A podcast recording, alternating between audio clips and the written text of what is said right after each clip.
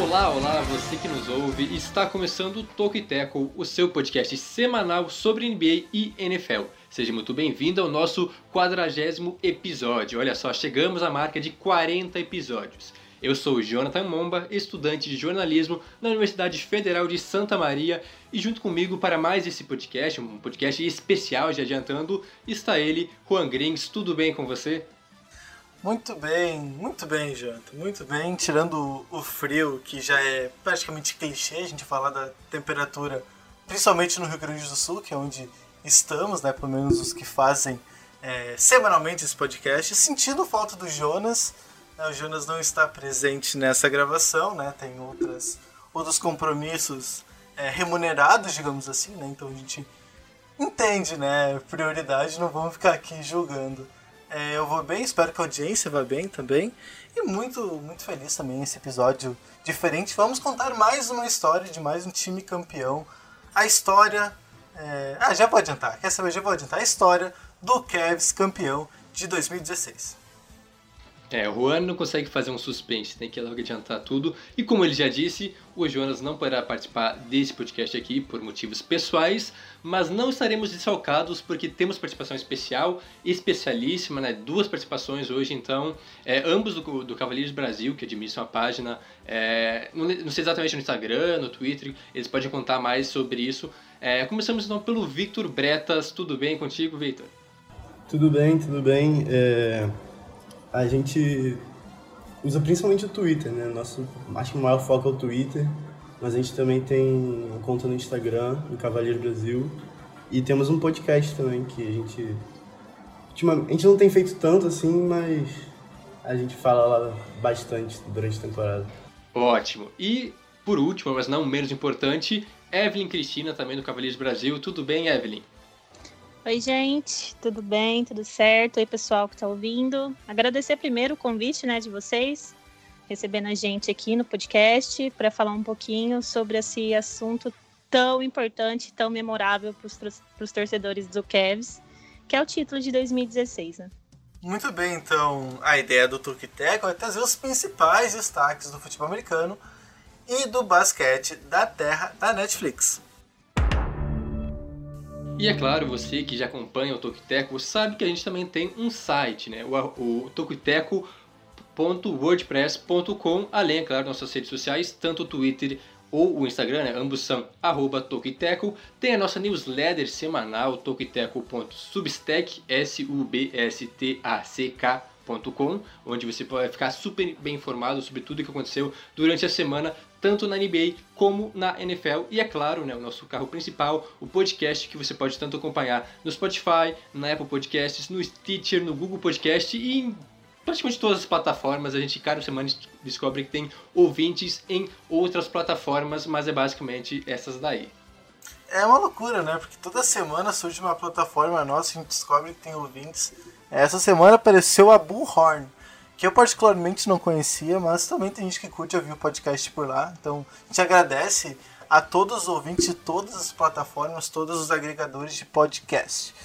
É, os destaques, então, desse podcast, como eu já tinha adiantado, a gente vai contar a história da temporada de 2015-2016, obviamente destacando o título, né? O título do Cavs. A gente vai contar como aquele time foi montado, é, as mudanças que ocorreram ao longo da temporada, principalmente a questão do treinador ali, que a gente vai explicar melhor depois. Depois, claro, vamos falar é, especificamente de cada confronto, né, cada é, fase dos playoffs.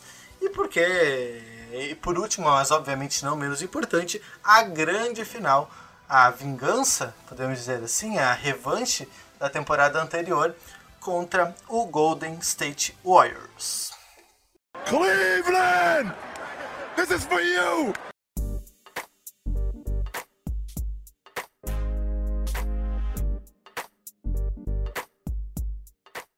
Muito bem, então vamos, sem mais delongas, para o podcast agora. É, vamos começar um pouco antes de 2015 2016, né, no início da temporada, contando como esse time se formou. É, em ordem cronológica, iniciamos com o Kyrie Irving, que foi draftado pelo próprio Cavaliers lá em 2011, e inicialmente ele começou sozinho, teve que carregar o time nas costas até se adaptar e tudo mais. E aí sim, em 2014, tivemos a chegada dos outros integrantes né, do, do Big Three, né, que formaram realmente aquele grupo de estrelas do Cavaliers, o Kevin Love, que veio, então ele já era estrela no Wolves, o principal jogador de lá, lá em Minnesota, e aí ele chegou em agosto de 2014, e no mesmo ano teve, é, tivemos o retorno do LeBron James, sabe, o, com certeza o mais importante né, nessa, nessa história, ele que foi também draftado pelo Cavaliers lá, lá uma década atrás praticamente, ah, ele jogou muito tempo para o Cavaliers, acabou saindo para o Miami Heat, onde ele acabou se tornando a super estrela da liga e venceu dois títulos, mas retornou para o Cavaliers porque tinha essa essa sensação, esse dever a cumprir com a cidade de Cleveland, com todo o estado de Ohio, para finalmente dar um título Cavaliers. O que, que, a gente pode falar sobre essa montagem de elenco? Então, assim, é, uh, na temporada, eu comecei particularmente a assistir NBA na temporada de 2011, que foi quando o Kyrie foi draftado. Inclusive, foi por causa dele que eu me apaixonei pelo Cavs. Então, vocês imaginam a minha dor quando ele foi por Boston. Mas, é, assim, eu não entendia muito, mas eu gostava, e aí eu comecei a acompanhar realmente por causa dele. Mas aí, consequentemente, veio a paixão pela franquia, pelo basquete em si. E, assim, era difícil ver, né, que apesar de tudo, ele era muito bom, uh, mas ainda assim faltava alguma coisa, faltava alguém que pudesse ajudar mais, porque sozinho a gente sabe que nem LeBron consegue, né? Mas é, aí depois um pouco mais para frente veio, né, o, o Love, pouco depois da, do anúncio da volta do LeBron também. E assim, apesar de não entender muito, a gente acabava, tipo, eu no meu caso, acabava ficando um pouco empolgada, porque via aquela coisa, aquela excitação do pessoal em rede social, jornalista, falando agora Cleveland tem uma esperança, Ohio pode sonhar, alguma coisa assim. Então a gente, querendo ou não, esperava alguma coisa. E acho que foi isso, essa excitação, essa coisa por não, agora, agora pode ser que vá, que me fez acabar acompanhando mais e vendo mais, mais, mais sobre o time. É, então, depois da depois do draft do Irving, o Cavs teve uma sequência de péssimas escolhas, né? Mesmo com, com escolhas altas no draft, como por exemplo o Waiters, que se não me engano foi terceira escolha, e sabe, na frente de, do Damian Lillard, por exemplo. É, teve o Anthony Bennett, que se não me engano foi 2000, 2013, que foi acho que uma das escolhas mais bizarras que eu que, o, que a NBA já viu, né? Primeira escolha. É, e aí eles tinham escolhido o Wiggins, né? Que depois também se tornou uma decepção. E aí resolveram trocar pelo Kevin Love. Acho que no momento da troca já estava se não estava acertado, já estava engatilhado a volta do LeBron. Aí eles acho que finalmente conseguiram fazer alguma coisa, né? alguma tomaram um caminho melhor para a franquia, porque desde que o LeBron tinha ido embora, até antes mesmo do LeBron ir embora, com o LeBron era escolha equivocada atrás de escolha equivocada, contratação, contratações ruins, trocas péssimas. Então acho que realmente foi uma foi quando virou a chave na franquia.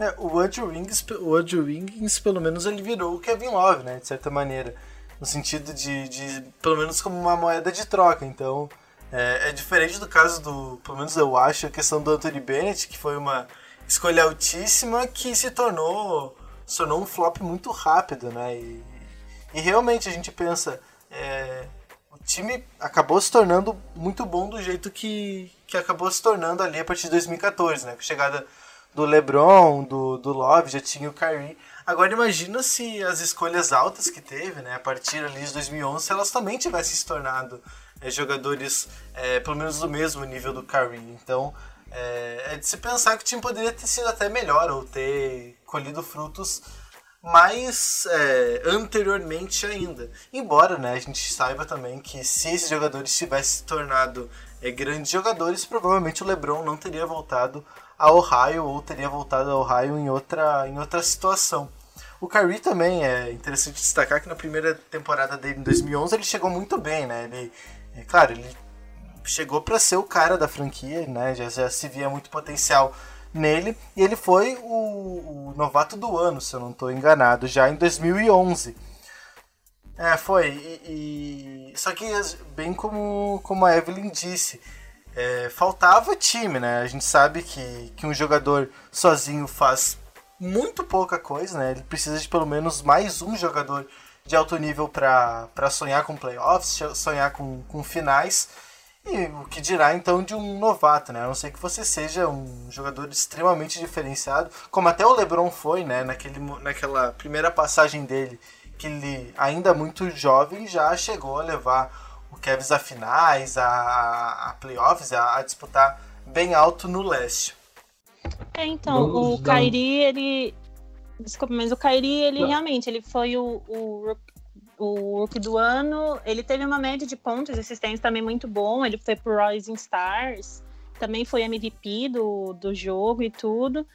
Mas é, é complicado, por mais que você seja bom, e a gente viu isso com o LeBron na final seguinte, né? Que ele estava, acho que no auge da, da carreira dele, no melhor momento da carreira dele, ainda assim não conseguiu bater tudo bem que o Golden State Warriors era a dinastia, né? Mas ainda assim, por ele mesmo ele sendo o LeBron, ele não conseguiu. Então, realmente é complicado um jogador só fazer milagres, assim bem dizer.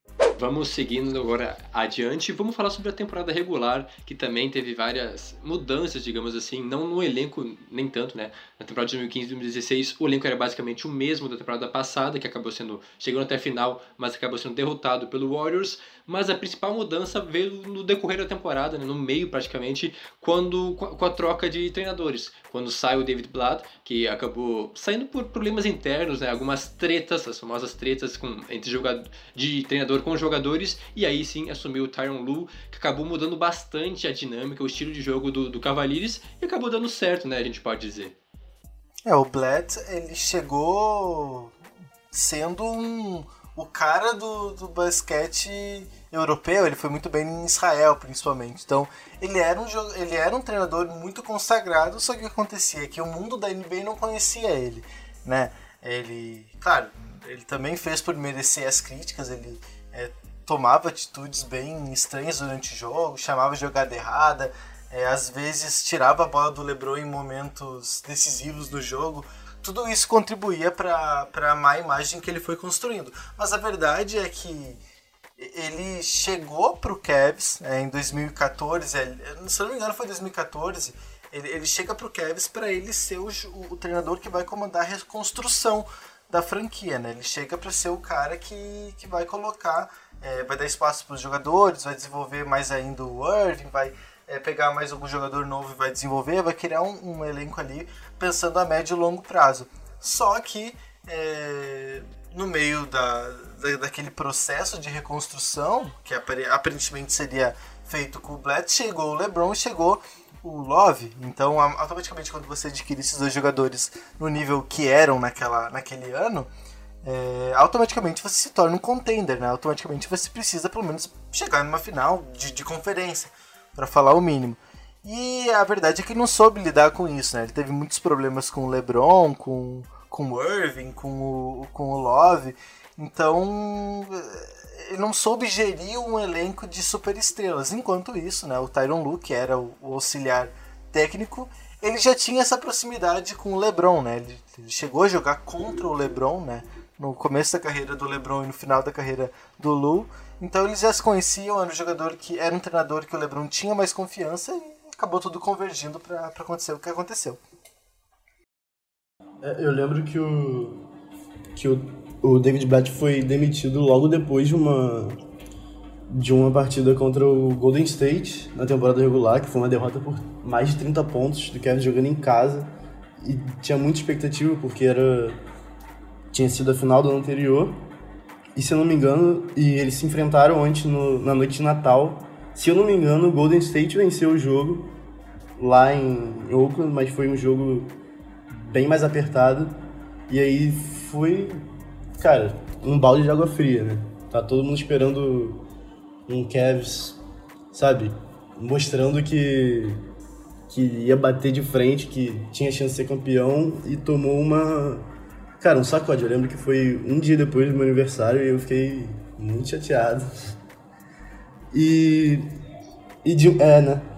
E de mudança do, da temporada anterior para a temporada 15-16, eu acho que teve uma contratação importante na, na off-season que foi do Richard Jefferson, que já bem veterano, mas com minutos reduzidos ali, ele fazia muito bem seu papel. Ele era um cara que ajudava na defesa, que tinha um papel reduzido, mas até de certa forma importante na, no ataque.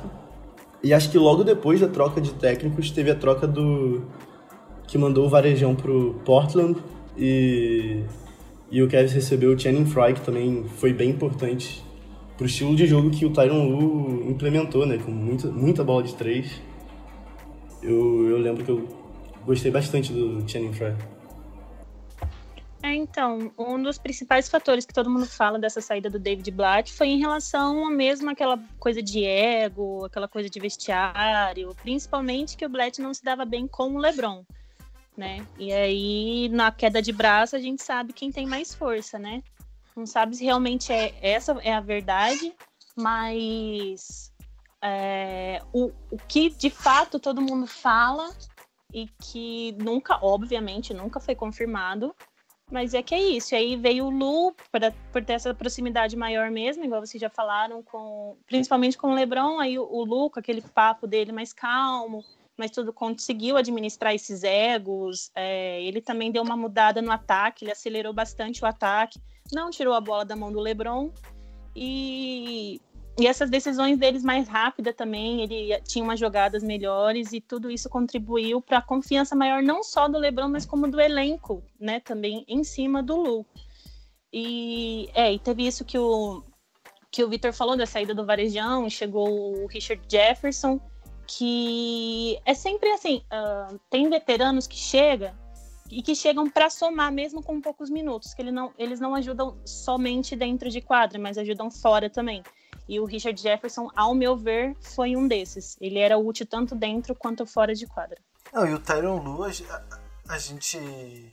A, a, gente percebe só, fazendo, fechando esse parênteses, o Tyron Lu, ele, ele é tão esse jogador, ele é tão esse treinador de vestiário, que a, a gente tá vendo agora no Nets que o Nets demitiu o Kenny Atkinson meio que do nada, porque ele fazia um bom trabalho, mas ao que tudo indica, porque o Irving e o Duran não, não gostavam muito do, trabalho dele, e o Tyron Lu tá sendo especulado no, no Nets mesmo, depois de ter feito ali um final de trabalho no Cavs bastante abaixo, né, para o que se esperava mesmo após a saída do LeBron. Sim, sim. O... Cara, eu sinceramente não gosto tanto do, do Tyron Lu. Eu acho que depois de 2016, depois do título, ele tomou decisões muito erradas ali na montagem do time. E. Não sei, eu acho, acho também difícil falar que o, que o LeBron era o técnico do time, como muita gente costuma dizer. Mas acho que o Tyron Lu, o principal fator dele, o que mais ajudou ali, acho que foi a questão anímica mesmo do time. Eu acho que não, não, não sei se foi tanto a ver com tática, eu acho que teve mais mais valor emocional para os jogadores do que propriamente conhecimento tático de basquete, sabe? Seguindo adiante agora já, é, o Cavaliers terminou como o primeiro no leste, né? Teve a melhor campanha do leste com 57 vitórias e 25 derrotas. Com isso, então, garantiu um mando de quadra em todos os playoffs, né? Até chegar à final, pelo menos.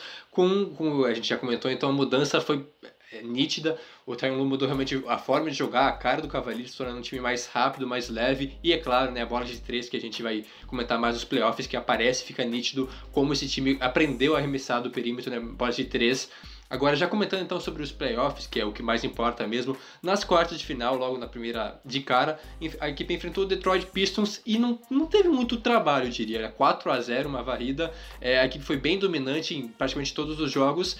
É, o Pistons era uma equipe mais física, mais forte, assim, mas é, o Cavaliers, a qualidade do Cavaliers prevaleceu. Principalmente eu destacaria ótimas atuações do, do Kyrie Irving, que meio que foi o cara dessa série aí. Então, apesar da gente ter varrido o Pistons na época, uh, a diferença dos placares não foi tão alta, apesar do volume de jogo, do Cavs ter sido melhor em quadra, visivelmente. O jogo que a gente teve maior vantagem foi o Game 2, que se eu não me engano foram 17 pontos, né? Mas, assim, o placar não, não dizia o que a gente via em quadra, né? Se a gente pode dizer assim. Porque o volume de jogo do Cavs era muito bom, o time estava muito encaixado, era aquela coisa mesmo de tipo, um sabia onde o outro estava de olho fechado. Né? E o, o Kairi foi, acho que, o principal pontuador dos em três dos quatro jogos. Então, é, mostrando que o LeBron não estava sozinho de fato, ele teve muita ajuda, do, principalmente do Kairi, nesse, nessa caminhada rumo ao título. E o, outra coisa outro, outra coisa que é legal de se destacar, no jogo 4, né, o jogo é, final, né, o jogo que fechou o caixão, digamos assim, ele além né, da questão do Kyrie ter feito mais, mais de 30 pontos, ele fez em dois jogos mais de 30 pontos, né, como, como a Evelyn já disse, né, da, da excelente pontuação dele durante toda a série. No jogo 4, que foi bastante apertado, foi decidido ali nos últimos nas últimas jogadas, que teve inclusive uma bola de três do Kyrie é, um pouco parecida com aquela derradeira lá contra o Warriors que a gente vai falar mais pra frente. É no jogo 4, é, mostrou também o valor do time, né? É, o Big Tree, o Love, o LeBron e o Kyrie somados fizeram 64 pontos. Os três somados foram foi a menor pontuação dos três somados durante toda a série. Em compensação, nesse jogo, o, Pro, o, o, o Della Vedova teve uma, uma boa atuação, o J.R. Smith também, né, que é outro jogador que acabou saindo do Cavs é, por motivo de zoação, ali daquela é, daquela bola que ele pegou no garrafão e saiu correndo para trás.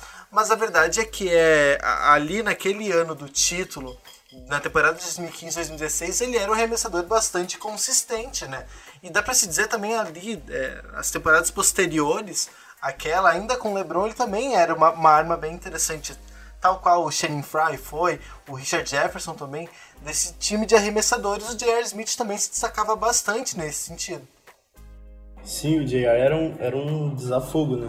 Ele é um cara que eu costumo brincar que ele parece que só consegue matar a bola muito bem contestado, porque, cara, é, relógio no final e dois caras com o braço levantado em cima dele era a bola que ele costumava matar. E, aquela, e bolas livres ele não era tão não era tão bom assim, mas era um cara realmente que que ajudava muito, principalmente nas jogadas que a defesa adversária encaixava e ele mandava umas bolas de três malucas e costumava acertar. É, o J.R. Smith é aquele que você não sabia muito bem o que esperar.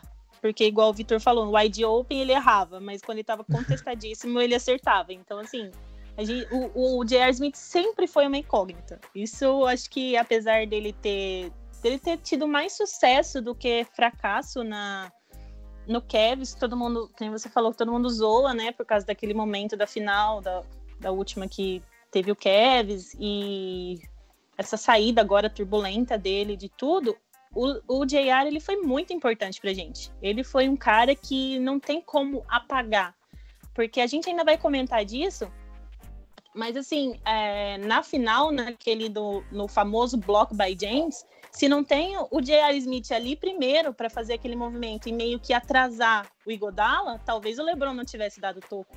Então são coisas assim que ficam meio que apagadas assim, porque tanto por causa de movimentos de outras pessoas, quanto nesse caso foi do LeBron, quanto também do histórico e das coisas mais visíveis do próprio J.R.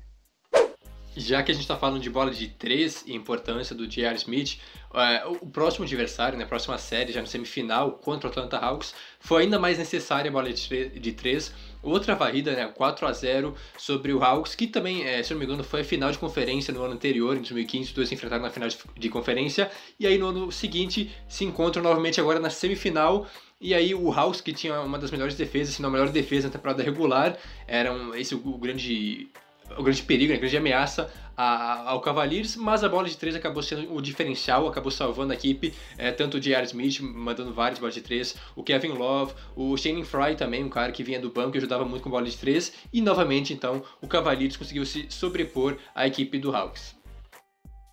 É, eu não me lembro se foi nas finais de conferência ou nas semifinais do ano anterior, Mas o, o Atlanta tinha sido a melhor campanha do, do leste 2015, né? Não, em 2015, Teve... 2015 o Cavs foi Isso. a melhor campanha. Do, eu acho que foi. Foi o Cavs? 2015 2016 foi o Cavs. Eu acho que na temporada anterior tinha sido. Não, sim, sim, tô falando anterior, 2014. Isso, então, 14 15. Isso, então é isso. Que, o, que foram quatro All-Stars, o, até o Caio Corver foi All-Star e Jeff Teague. Então era um time. Era um bom time ali no, no leste. Eu acho que, tirando o Cavs, era o melhor na, naquele ano. E, cara, o Cleveland não teve muita dificuldade, né? Eu fiquei até um pouco surpreso com, com a varrida. Mas ali acho que foi uma demonstração de força mesmo do Cavs, mostrou que era um time que realmente estava preparado para brigar pelo título. É, então, é, igual vocês mencionaram sobre as bolas de três, se eu não me engano, uh, no segundo, no game 2 contra o Hawks, o Cavs quebrou o recorde da NBA com 25 bolas de três. Me corrijam se eu estiver errada. Mas foram 25 bolas de três no jogo 2, e aí também no último jogo, o Kevin Love meteu 8 bolas de três. Então, é, e aí ele também teve uma, além da pontuação alta, ele também teve bastante rebotes, e acho que foi isso mesmo. É, foi mais essa coisa, esse o Kevin se sobrepôs, falou assim, não, pera, vai ser difícil, a gente sabe que vai ser difícil, a gente tem que dar um jeito de quebrar essa defesa do Hawks, então vai ser como? Vai ser mandando bola de três. Eu acho que realmente esse foi o diferencial da série e foi o que fez a gente varrer de certa forma. Eu imaginava que a gente ganharia a série, mas eu não imaginava a varrida. Né? Então eu acho que essa, essas bolas de três foi realmente o grande fator da, da vitória. Nesse, nesse jogo também, no jogo 4 principalmente, é, o Iman Champer se, se destacou muito né, na marcação de FT. E essa, essa marcação forte do Champer, é, que se tornou uma característica muito forte dele, de ser esse jogador de marcação, é uma estratégia que foi utilizada é, depois do jogo contra o Raptors, né? É, em marcação no Raptors que tinha o Kyle Lowry, que tinha o DeMar DeRozan, que, que dois jogadores que estavam não sei se no pleno da sua carreira, mas vivia um momento, momentos muito bons, tanto é que o Raptors chegou à, à final da conferência e ainda ganhou dois jogos do, do Cavs em determinado momento, chegou a ganhar dois jogos.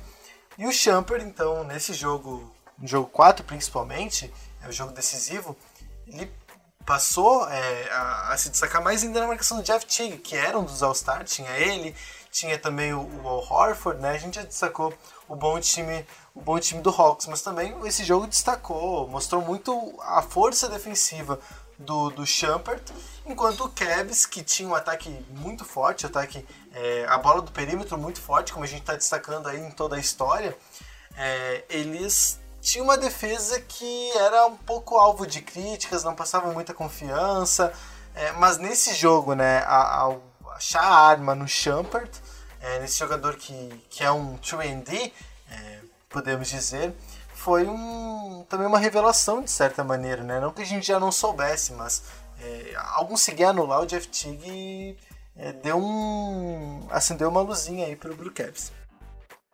A final de conferência talvez tenha sido o duelo mais complicado, pelo menos no placar, né? A vitória do Cavaliers por 4 a 2 sobre o Raptors, que de fato impôs algumas dificuldades. O Raptors teve a segunda melhor campanha no leste na temporada regular, aquele time com Kyle Lowry, o DeMar DeRozan, Valenciunas e outros nomes. É, o Cavaliers venceu os dois primeiros jogos com facilidade em casa até, perdeu os outros dois jogos lá no Canadá, em Toronto, mas acabou vencendo a série por 4 a 2 Então, é, nesses jogos contra o Raptors, mais uma vez uh, o Big Tree mostrou força, né? Que não era só o LeBron, porque o Kyrie, em, acho que em dois ou três jogos, ele foi o maior pontuador. Teve um jogo que foi o Love, que foi o maior pontuador.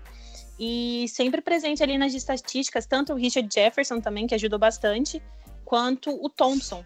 Então, foi aquela coisa de distribuição de responsabilidades. Não ficou tudo nas costas do LeBron, é, a gente perdeu os dois jogos mesmo no Canadá, mas também não foram é, derrotas assim muito grandes de, de falar, não, peraí, o que está acontecendo com o time, onde que a gente está errando e tal. Mas é porque as nossas vitórias foram absurdamente maiores, assim, em questões de pontuação, do que as derrotas, né? Então eu acho que era só questão de tipo pensar, não, peraí, vamos arrumar a casinha, vamos prestar atenção, o que que tá acontecendo e vamos fazer o nosso jogo. Eu acho que era mais o mental mesmo do que o basquetebol em si, no caso das finais, porque naquela época a gente tinha realmente mais time do que o Toronto, ao meu ver, pelo menos. Então eu acho que era mais o mesmo mental do que próprio basquete em si. O... Essa série contra o Toronto, eu acho que foi para uma final de conferência. Eu também achei uma série até tranquila. As duas primeiras vitórias do Cavs foram com bastante facilidade. Aí perderam os dois jogos seguintes né, em Toronto. Acho que também tem muito o peso da, de jogar em casa. O Toronto tem uma, um mando de quadra muito forte. Mas logo no jogo 5 foi uma vitória assim, a caixa punch, 116 a 78. E já meio que eu fiquei bem tranquilo. E o jogo 7 também, o jogo 6, perdão, também foi uma vitória tranquila. Então, o Toronto tinha um bom time, acho que teve uma vitória, se não me engano, a menos que o Cavs na temporada regular. Mas Cara, é impressionante. Toda vez que o Toronto enfrenta o Cavs, até em 2018, se não me engano, que eles tinham um time muito melhor, não, eles não conseguem. Eles simplesmente não conseguem.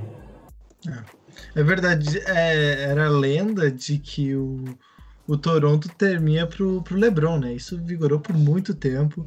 Não, é... eu não sei se isso era lenda. não, sei, não sei, não enfrentaram mais, né? Freguesia. Não enfrentaram mais. De repente, esse ano aí rola alguma coisa, acho muito difícil.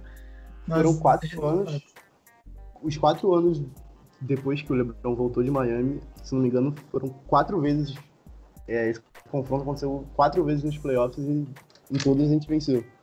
É, realmente. É, o pessoal fez até a brincadeira lá, não sei se vocês chegaram a ver, mas eles mudaram lá na, na, na bio do, do Raptors no Wikipedia da cidade deles, lá eles colocaram Lebronto, né? Teve até essa brincadeira.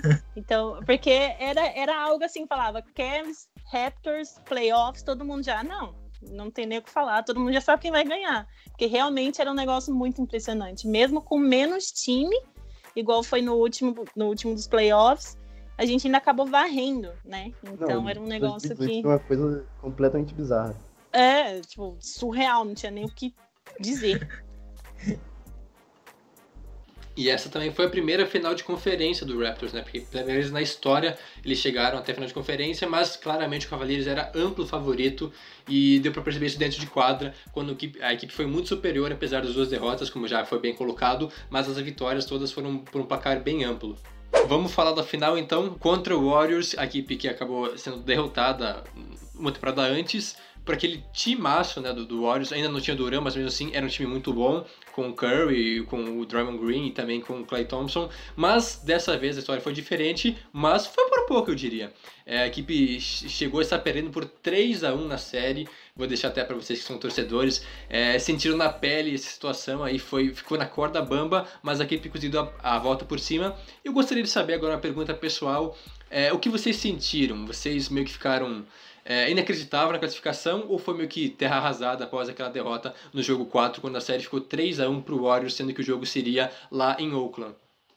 Uh, eu, não existia mais lágrimas em minha pessoa.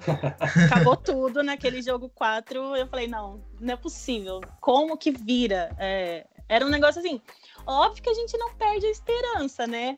Porém, racionalmente, deixando o lado torcedor, assim, pensando racionalmente, era praticamente um negócio impossível de acontecer. Era lá em Oakland, uh, o time do, do, do Golden State Warriors vinha daquele recorde da temporada regular, a gente ia jogar lá. Então, assim, não tinha como esperar muito a vitória. Óbvio que a gente esperava, porque a gente queria, pelo menos, né? Mas era difícil, difícil de acreditar, de verdade. Aí chega lá, o Kairi e o LeBron simplesmente me fazem 41 pontos cada um. E é aquele negócio surreal. Aí como que não mantém acesa a esperança do título, né? Porque assim, era para praticamente todo mundo estar tá de cabeça baixa, pensando, não, cara, já era, a gente vai fazer, não vai fazer muita coisa mais. Aí os caras falam, não, peraí, não é assim que funciona, não. A gente quer o título, a gente quer que aconteça. E aí me vai e me joga aquela bola surreal, e aí não tinha nem como. Aí eu chorei de novo, lógico, mas aí de felicidade, né? é, então, é... depois do jogo 4 também já não tinha mais muita esperança, até porque nenhum time tinha tinha virado na história, nenhum time na história tinha virado uma série de 3 a 1 nas finais da NBA. E as, as nossas derrotas todas foram por mais de, foi 11 pontos, né? O jogo 4 foram 11 pontos de desvantagem. Nos outros a desvantagem foi ainda maior. Tudo bem que no jogo 3 a gente ganhou por 30 pontos, mas e a gente estava jogando contra o melhor time do século, vamos dizer, o time que tinha conseguido bater o recorde do Chicago Bulls de vitórias na temporada regular. Então, realmente, depois do jogo 4 eu aceitei a derrota, vamos dizer. Mas acho que após o jogo 5, como a Evan falou, 41 pontos do LeBron, 41 pontos do, do Kyrie. No jogo 6 eu já tava com. Já tinha voltado a acreditar também. Não, não muito, eu tava acreditando como torcedor, porque também não, nunca imaginar que aconteceu o que aconteceu, mas acendeu uma esperança lá no fundo e acabou que a gente conseguiu o título. Isso é uma loucura, né? Porque a gente percebe o Milwaukee nessa temporada que é assim, é um time praticamente imbatível, né, pelo menos no leste. Mesmo assim, mesmo tendo uma campanha praticamente irreparável, ainda assim não consegue bater o, o recorde do, do Warriors. Então, é, já passou um tempo, já são é, cinco anos desde aquela. Cinco, quatro anos daquela. Tempo, quatro anos, isso, quatro anos, perfeito. Cinco anos desde que começou, Jota, não me complica. É, quatro anos, então, desde aquela temporada, aquela final, então, para ficar bonitinho. É, então, é bom ter essa, essa noção, né? Porque hoje a gente vê o Milwaukee jogando tão bem e mesmo assim não conseguindo ter aqueles números. Claro que, que o máximo que uma campanha 73-9 te, te dá é ter vantagem em todos os jogos. Mas vantagem é, é só uma vantagem, é só o fato de jogar em casa. Claro, com toda a torcida, com toda a pressão, mas isso não te garante o título. E o, e o Kev soube lidar com isso, né? Perdeu. É, chegou, chegou a perder por 3 a 1 soube que teria que vencer três jogos seguidos, considerando que, que, três, que dois desses três jogos seria fora de casa, dois desses três jogos seriam fora de casa, e, e mesmo assim, caramba, matou no peito e vamos, vamos, vamos, que, que, que vai dar. E é, outra coisa que é legal de destacar é que as vitórias elas sempre foram bastante é, é, superlativas, tirando a última, né? É, primeiro é, 104 a 89, aí depois no, no jogo 2 foi 110 a 77 pro Warriors, aí depois o Cleveland ganha por 30, enfim, é, sempre foram vantagens assim, de mais de 10 pontos, tirando o jogo 7, é o jogo que terminou 93 a 89. Acho que a gente pode passar pro jogo 7, que acho que tem bastante coisa para falar, tem muita coisa memorável. Foi uma narrativa muito bem criada, né? Parece que, que, que, que era uma historinha é, cujo autor contou direitinho e preparou os mínimos detalhes para aquela final, porque era um jogo 7. É, dizem, né? Eu obviamente não acompanhei todas as temporadas da história da NBA, mas as pessoas que, que, que estudam dizem que foi uma das maiores finais da história da NBA, né? Porque é, marcava uma expectativa do, do, primeiro título da história do Cavs com um dos maiores jogadores da história. É, era quase que um capítulo final de uma jornada do herói para consagrar um jogador que queria ser marcado na, na eternidade como um dos maiores de todos os tempos. Então ele precisava daquilo também. Cleveland precisava do título, é, estava a cidade estava muito muito tempo sem título, desde o título do, do Cleveland Browns em 64, se não me engano, então fazia muito tempo do último título então o Cleveland precisava, o LeBron precisava, o Warriors tinha a melhor campanha, queria o, o bicampeonato, né? Ainda estava no início daquele ciclo do ciclo muito vitorioso, que depois acabou ganhando mais títulos, chegando sempre nas finais pelo Oeste. É, então era, era muito componente ali naquela briga. Um time histórico, um time em, busca do primeiro título, um, um, jogador que queria se consagrar mais ainda. Então é, é perfeito, assim, é, era um enredo muito bom para aquela história. É, então, e o LeBron. O LeBron ainda vinha de um outro jogo de 41 pontos. E. Cara, a expectativa era muito grande para aquele jogo 7, eu acho. Eu sou. Sou flamenguista fanático e eu acho que eu nunca senti, me senti tão tenso com um jogo de futebol. Talvez em novembro do ano passado, mas antes disso, eu nunca tinha me sentido tão tenso com um jogo de qualquer esporte quanto eu me senti naquele dia. Foi, e o jogo foi o tempo inteiro muito apertado, então não, não tive um momento para respirar aliviado durante o jogo, só quando acabou mesmo. Foi uma coisa incrível, completamente incrível. It's over! It's over! Cleveland is a city of champions once again! É, então, o pessoal até fala que realmente parece enredo de filme, porque deu tudo certo no final. É aquela coisa que o, o, entre aspas, o pior que não tem chance, segundo todo mundo, acaba, tem as suas derrotas, mas aí vence um, aí perde outro, aí vai, e no final acaba ganhando. É algo que é difícil de você ver em vida real, de verdade. Igual o Victor mencionou, eu sou corintiana e eu também nunca passei tanto nervoso na minha vida com um jogo, porque era aquela coisa, nenhum dos dois times conseguia abrir o placar. Um fazia, o outro ia lá e respondia. Um fazia de três, o outro ia lá, fazia a sexta e tinha falta.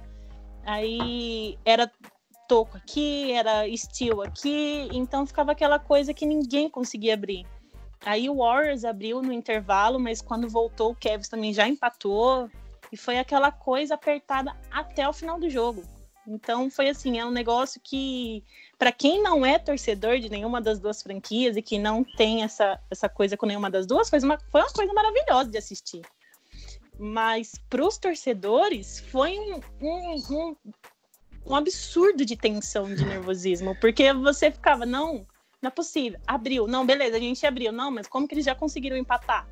Então era um negócio absurdo. Realmente não tem como colocar em palavras a não ser com essas palavras: tensão e nervosismo.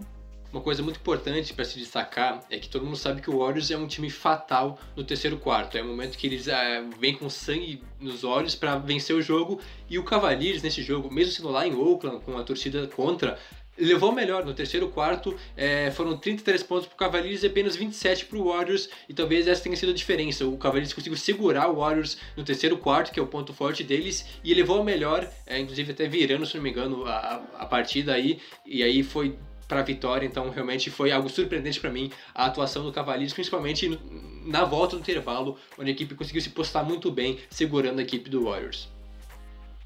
Sim, foi. Infelizmente foi a última vez que a gente conseguiu segurar eles no terceiro quarto, né? É, tem essa. É... eu tava. Eu comentei com a Evelyn há um tempo atrás que até hoje eu não assisti os minutos iniciais daquele jogo 7 por porque eu tava no meio de uma DR. E aí eu, come, eu comentei com ela que eu tava animado que há, há uns meses atrás passou a reprise na ESPN e que eu finalmente ia ver o início do jogo. Mas a reprise começou antes do horário marcado e quando eu liguei para ver já tinha passado o início do jogo, então e eu, eu tentei ver no tentei ver no, no League Pass também, eles Agora não dá mais pra ver jogos de 2016, é, só vai até 2017, algo assim. Então até hoje eu não consegui ver. É um mistério, então. eu tenho aqui umas, umas estatísticas sobre o LeBron é, nessa, nessa série. Na série em si contra o Warriors.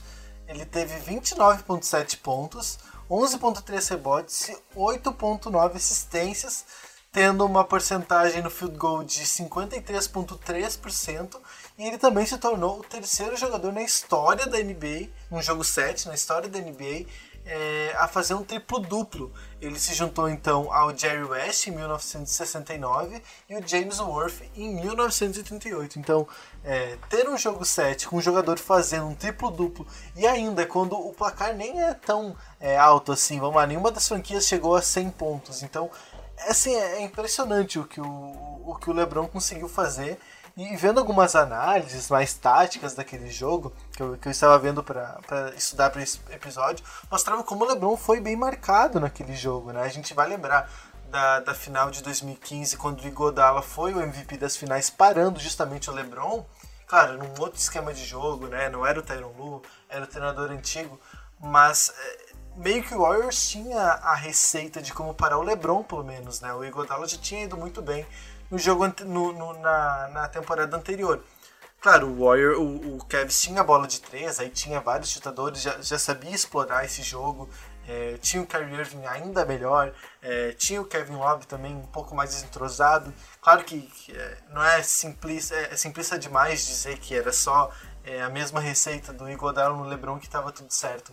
Mas, é, de certa maneira, o Warriors sabia, né? Já tinha mais ou menos uma ideia de como faria para segurar aquele time.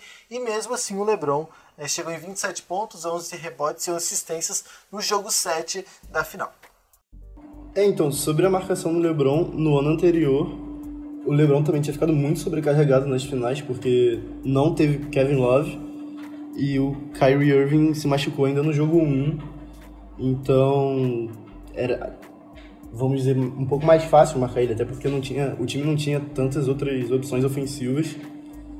E, e assim, o Iguodala parou entre aspas, porque o LeBron teve, se não me engano, mais, se não me engano, não, com certeza teve mais de 30 pontos por jogo nas finais, então então acredito até que se o. Claro, é muito fácil falar isso, mas acredito que se, se não fosse pelas lesões, não vou dizer que ah, o Cavs ganharia, venceria, mas a história acho que podia ser diferente, sabe? Podia ser uma série mais equilibrada, como, como foi em 2016. É, o, o LeBron ele tem essa coisa, né? Ele consegue se, se recriar dentro de quadra. É um negócio que é, é bom até de você assistir, não sendo torcedor do time dele ou não sendo tão fã dele. É, porque apesar de ser difícil, o LeBron James não tem. Tem gente que não gosta de LeBron James. Mas é, ele tem essa coisa. Então, assim, eu tenho certeza que o, por ser o LeBron, ele deve ter analisado, pensado nisso de tipo, na, tá, nas finais da temporada passada eles me marcaram bem, eles fizeram isso, eles viram que eu faço isso. Então, o que, que eu posso fazer para mudar? Porque o LeBron tem essa coisa de se reinventar, de se refazer dentro de quadra, ou aqui eu tô sobrecarregado, vou vir para esse lado, vou fazer isso, vou fazer aquilo. Então, eu acho que ele, eu imagino, né, para uma pessoa que acompanha o LeBron há tanto tempo assim, eu imagino que ele deva ter pensado em algo do tipo.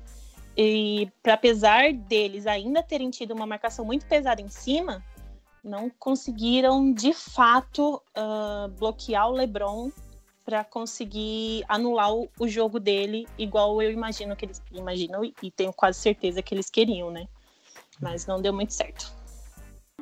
É, só para só citar aqui o LeBron em 2000, na final de 2015, teve 35,8 pontos por jogo. Né? 35,8 pontos, 13 rebotes e quase 9 assistências. Eu queria fazer uma provocação agora que a gente já vai chegando no final, é, para encerrar. É, aí um assunto um pouco mais polêmico, mas ainda é, sobre essa Irving, LeBron, enfim. É, quando o Kyrie saiu do Cavs para ir para o Boston é, na temporada retrasada, é, se eu não estou ainda perdido completamente na linha do tempo dos fatos, é, quando ele saiu, ele saiu justamente porque ele queria um protagonismo, né? quando ele queria que a história fosse sobre ele. É, ele saiu dizendo, enfim, saiu até um pouco meio obrigado, dizendo que tudo que acontecia no Cavs era sobre o LeBron, o que é compreensível, inclusive a gente viu no, no documentário sobre Michael Jordan como as histórias são sempre sobre as principais estrelas, né? principalmente quando se torna, quando se trata das maiores, das maiores estrelas da história, quando a gente está vendo a história acontecer na nossa frente, é natural que aconteça. Mas eu gostaria de saber a opinião de, de vocês dois, da Evan, do Vitor, enfim, é, sobre o que, que vocês pensam a respeito disso. Vocês acham que o Kyrie foi de certa maneira injustiçado? Ou é isso mesmo? Quando você tem o LeBron no time, isso vai acontecer e não tem o que fazer? Eu acho assim. É, eu acho que foi um pouco de birra do Kairi, talvez. Não sei se birra é exatamente a palavra certa. Mas eu acho que ele queria muitos holofotes uh, virados para ele. O que, obviamente, não iria acontecer, tendo o LeBron no time. E aí ele decidiu sair, quis ir para Boston, quis ir para Boston, e assim, eu, uma vez, se eu não me engano, eu comentei isso no meu Twitter pessoal, que o Kyrie, ele quer ser o Batman, por fazendo uma analogia, ele quer ser o Batman, porém, ele não consegue, ele é sempre o Robin, ele precisa de alguém para ser o Batman dele, entendeu? Então, assim, ele tinha esse cara que era o LeBron, no Cavs. Ele, mesmo apesar disso, o Kyrie sempre foi muito bem falado. Ele sempre foi muito bem destacado. Ele nunca foi engolido pelo LeBron, de certa forma. E aí tá, foi pro Celtics tudo e não conseguiu brilhar da forma que queria. Teve lesão, teve tudo, mas isso, assim, eu imagino que não foi o que não fez brilhar. E aí decidiu ir pro Nets. E quem que tem lá agora? O Duran, que obviamente vai ser estrela primeiro do que ele. Então, assim, ao meu ver, o Kyrie quis ser algo que ele não consegue ou não está preparado para ser. Então ele sempre precisa desse alicerce, que seria essa estrela maior, entre aspas, para conseguir brilhar, para conseguir fazer o jogo dele. Então eu acho que foi um pouquinho de gracinha dele, né? Porque, igual eu já disse, apesar de tudo, apesar de ter o LeBron, ele tinha os holofotes dele. Ele tinha esse espaço dele. Ele sempre foi muito bem destacado e sempre foi muito amado pela torcida do Cavs. Então eu acho que, ao meu ver, foi um pouquinho de graça dele. É, eu tô com a Evelyn. E acho até que o, essa ida dele pro Nets para jogar junto com o Kevin Durant talvez mostre que ele percebeu, né, que ele não, ele sozinho, ele como a estrela principal de um time, talvez não seja suficiente para levar esse time ao título. E se tinha alguém que, que tinha algum motivo para se sentir é, menosprezado, vamos dizer assim, pela imprensa de não receber tanto holofote seria o Kevin Love, não, não o Kyrie, né? Porque o Kyrie também sempre foi muito falado, nunca deixou de ser falado como uma das estrelas do time. E o Kevin Love, sim, o Kevin Love até sacrificou é, os números dele, que, pô, ele já foi um cara de quase 30 pontos por jogo, de, sei lá, 14 rebotes por jogo, e ele foi pro Cavs e se sacrificou pelo time, sabe? Virou um cara ali de 16 pontos, 10 rebotes, 16 pontos, 9 rebotes, e entendeu que aquela era a função dele se ele quisesse é, fazer parte de um time que briga por título toda temporada. E o Kyrie também acho que ele foi, ele é um pouco ingrato até, porque ele já disse algumas vezes aí na, na imprensa que, por exemplo, que voltar para jogar em Cleveland, para jogar contra o Cleveland, contra o Cavs lá em Cleveland não significa nada para ele, que ele não tem carinho especial, nada disso. Então mostra até um pouco de, de birra mesmo, como a Evelyn falou, né? É, e se a gente for ver assim, é, que que o Kyrie teve depois do Cavs? Ele não teve uhum. nada. Os melhores anos dele, dele foi no Cavs. O título que ele tem foi pelo Cavs. Então, realmente, é muita ingratidão da parte dele já ter falado as tantas coisas que ele falou em relação à torcida, ao Cavs e à cidade de Ohio. É, no Celtics ele teve a oportunidade de ser, né, esse cara. E pelo contrário, eu sou torcedor do Celtics, então eu, eu fiquei eu fiquei muito esperançoso no primeiro momento quando ele chegou, mas quando eu vi para que lado as coisas estavam dando, a maneira como ele monopolizava o vestiário, a maneira como ele foi tóxico até para aquele time, é, abafando o Tatum que estava em ascensão, o Jalen Brown que estava também em ascensão, enfim, vários outros jogadores. É, eu até fiquei um pouco aliviado quando ele saiu para ver o Kemba Walker, para ser bem sincero. E o, o melhor momento do, do Celtics nesse tempo que ele teve lá foi sem ele, né? Nos playoffs de 2000, foi 2018, né? Que, lev, que levou o Cavs ao jogo 7 sem, sem Kyrie, sem Hayward. É, sem os dois principais jogadores, porque o, o Hayward foi contratado para ser o, o segundo ou terceiro, não sei, porque tinha o Horford também. É, mas ele seria ali o segundo cestinha, digamos assim, o segundo jogador com mais responsabilidade de pontuação. Uhum. É, ele vinha de uma temporada muito boa pelo Utah, né? Ele tinha sido All-Star, se não me engano.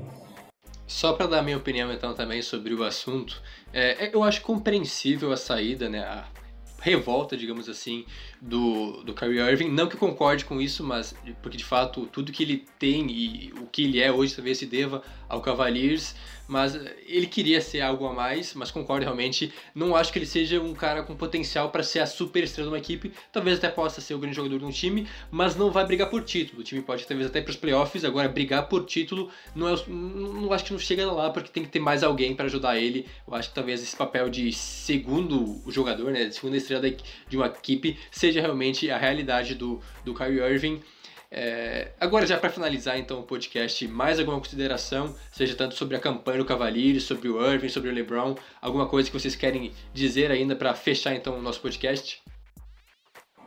Evelyn.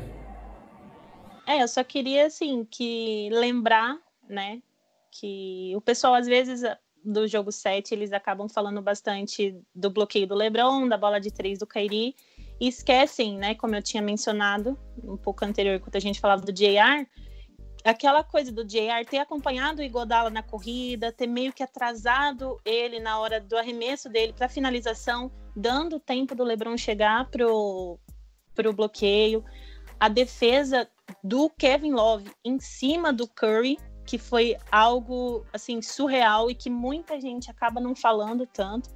Mas assim, só para falar que realmente foi um trabalho de equipe aquele jogo. Foi uma coisa que estava todo mundo empenhado, que todo mundo demonstrou que queria, que ia fazer, que ia fazer acontecer. Então, é, são, são lances assim que merecem mais destaque, merecem ser mais comentados.